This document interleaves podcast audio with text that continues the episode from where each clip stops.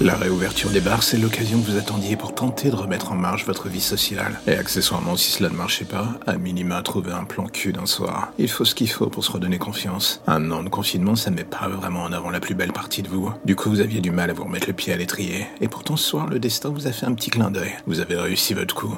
Cette fille, enfin du moins, c'est elle qui vous a dragué. Elle qui a fait le premier pas, et pas que d'ailleurs. Vous vous revoyez encore en train de faire l'amour avec elle dans les chiottes de ce bar. La première chose qui vous a frappé, c'était son côté sauvage. Elle de tout, elle se foutait qu'on vous voit, qu'on l'entende. Elle vivait la chose à 100 à l'heure. Et du coup, par ricochet, vous aussi. Et à vrai dire, après un an de porno virtuel ou de conversations sexuelles téléphoniques sans jamais concrétiser, reparcourir le corps d'une femme en chair et en os, ça ne vous déplaisait pas. Et en juger par sa fougue, elle était dans le même état d'esprit. Le genre plutôt vocal, qui a fini d'ailleurs par vous faire évacuer du bar par les vigiles. Il devait sûrement en avoir marre d'entendre les cris de votre compagne depuis le hall. Et alors que vous vous retrouvez dehors, elle vous propose de continuer la nuit avec elle.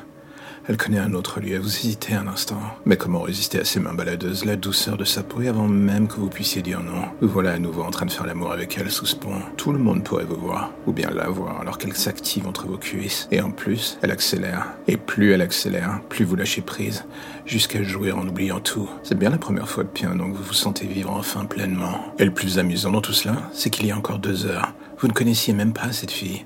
Vous ne vous seriez jamais vu faire tout ce que vous avez fait avec elle depuis. Elle vous sourit en se relevant, en s'essuyant délicatement les lèvres, et elle vous susurre lentement à l'oreille de la suivre. Vous n'êtes plus en position de réfléchir. Elle vous a vidé toute force au sens propre comme figuré, mais vous refusez de vous avouer vaincu. Alors sans trop réfléchir, vous dites oui, et c'est là votre plus belle erreur de la soirée. 12 heures plus tard, quand vous rouvrez les yeux, vous êtes dans un appartement dans la pénombre. Il doit être 14 heures au moins.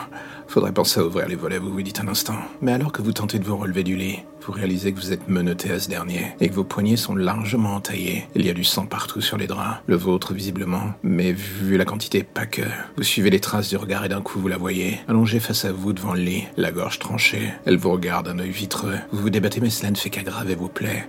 Vous êtes dans l'incapacité de fuir. Vous ne comprenez plus ce qui se passe, plus rien n'a de sens. Vous étiez en train de passer une nuit à finir en tendance sur Pornhub. Et le matin, vous réveillant, vous voilà dans un épisode d'esprit criminel. Vous voudriez comprendre. Mais pour être honnête, la logique se de vos doléances. Et quand dans l'embrasure de la porte la silhouette de cet homme apparaît, votre sang se glace. Les deux choses qui vous frappent, sa taille gigantesque et la hache qu'il tient en main. Il vous regarde un instant. Un mec lambda, mais avec quelque chose de suffisamment malsain dans le regard pour vous brûler complètement l'âme sur deux générations. Il sonde votre âme et s'avance vers vous lentement. Rapidement, vous voyez sa poigne qui se resserre sur la hache. Il est désormais devant vous. Vous n'avez même pas le temps de réaliser que la dite hache s'abat sur vous et vous tranche directement les deux mains. Vous êtes désormais libre des menottes liées au lit. Mais à quel prix? Vous n'avez même plus la force de hurler. Ce qui s'échappe de vous à ce moment, ce ne sont que des pleurs. Vous tentez de bloquer vos moignons contre votre torse dans l'espoir de stopper l'hémorragie. Mais au fond de vous, vous vous dites que c'est inutile, c'est trop tard. La douleur est trop intense. Il s'avance vers vous. C'est quand il s'agenouille devant vous pour vous regarder dans les yeux que pour la première fois, vous percevez un sourire traversant ce désert émotionnel lui servant de visage. Et là, vous comprenez, il jouit littéralement de votre propre douleur. Et dans un sursaut d'orgueil,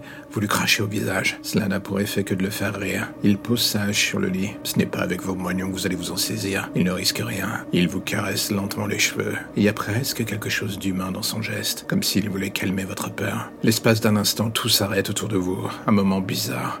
Une sorte de communion avec un taré. Vous sentez son cœur battre contre votre poitrine. Et alors que vous cherchez à rationaliser cette situation, une vive douleur vous traverse le cœur. Elle est plutôt du genre couteau de chasse. Il vient de vous poignarder. Le choc a été brutal, instantané, net. Et alors que vous regardez votre poitrine, vous voyez sa main avec un couteau enfoncé jusqu'à la garde dans votre cœur. À vrai dire, ce sera la dernière chose que vous verrez avant de mourir. Et dire qu'hier soir, en sortant pris dans vos vieilles habitudes, vous avez hésité à vivre comme avant, c'est-à-dire bien chez vous, tranquillement à l'abri. Hésité à sortir pour juste redevenir humain une fois. Et au final, vous voilà déconfiné dans un sac à viande dans un institut médico-légal. Leur tour à la vie n'était pas celui attendu. Cette fin de vie non plus d'ailleurs.